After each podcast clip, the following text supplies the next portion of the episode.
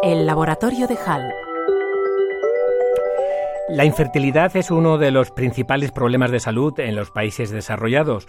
Nuestro estilo de vida y el contexto socioeconómico actual provocan que la edad a la que las mujeres tienen su primer hijo ya supere los 32,6 años, mientras que tanto la calidad como la concentración de esperma se han reducido drásticamente en un 51% a nivel mundial, provocando que la OMS la Organización Mundial de la Salud haya tenido que rebajar los estándares mínimos para donar.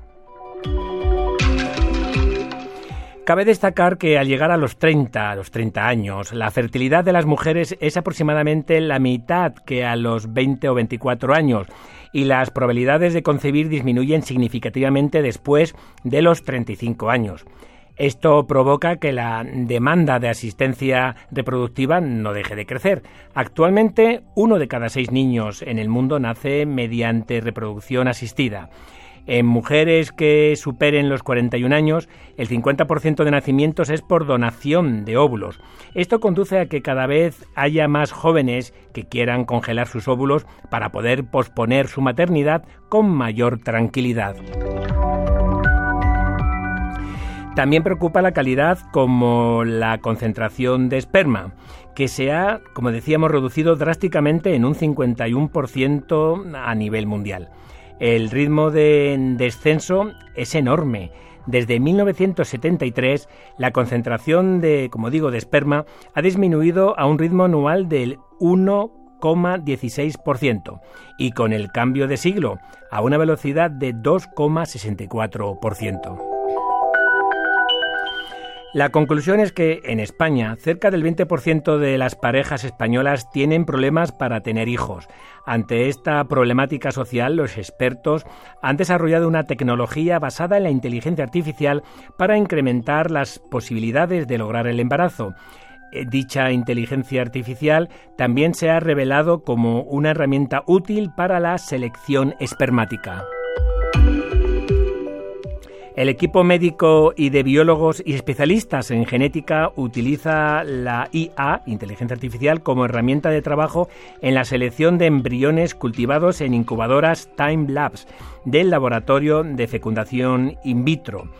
La tecnología contribuye a ayudar a los embriólogos en el proceso de selección del embrión con más posibilidades de implantar en el útero materno a través de la predicción de respuestas ováricas subóptimas.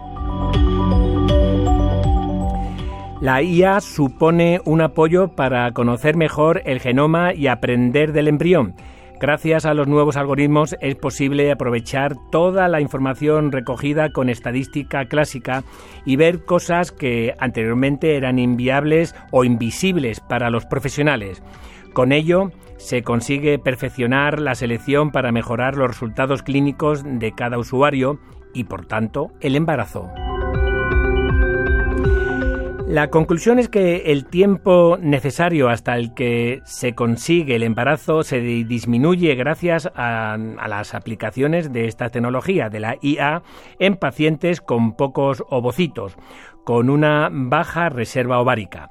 Los algoritmos eh, son capaces de predecir si los embriones van a llegar a blastocisto o no, proporcionando una información con antelación del estado cromosómico del embrión que va a permitir adelantarse y orientar el tratamiento a una doble estimulación o una cancelación.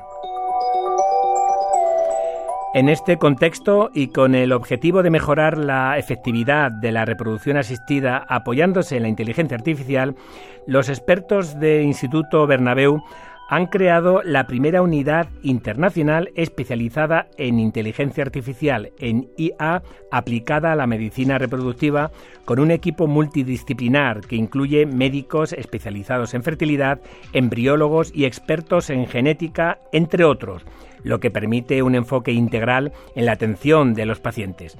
La unidad está preparada para dar soluciones concretas y personalizadas a los pacientes, optimizando cada tratamiento. Y ya sabe, si se perdió algo puede volver a escucharnos en los podcasts de Radio Nacional de España, desde el Laboratorio de HAL, José Antonio López Guerrero, Departamento de Biología Molecular de la Universidad Autónoma de Madrid, Radio 5, Todo Noticias.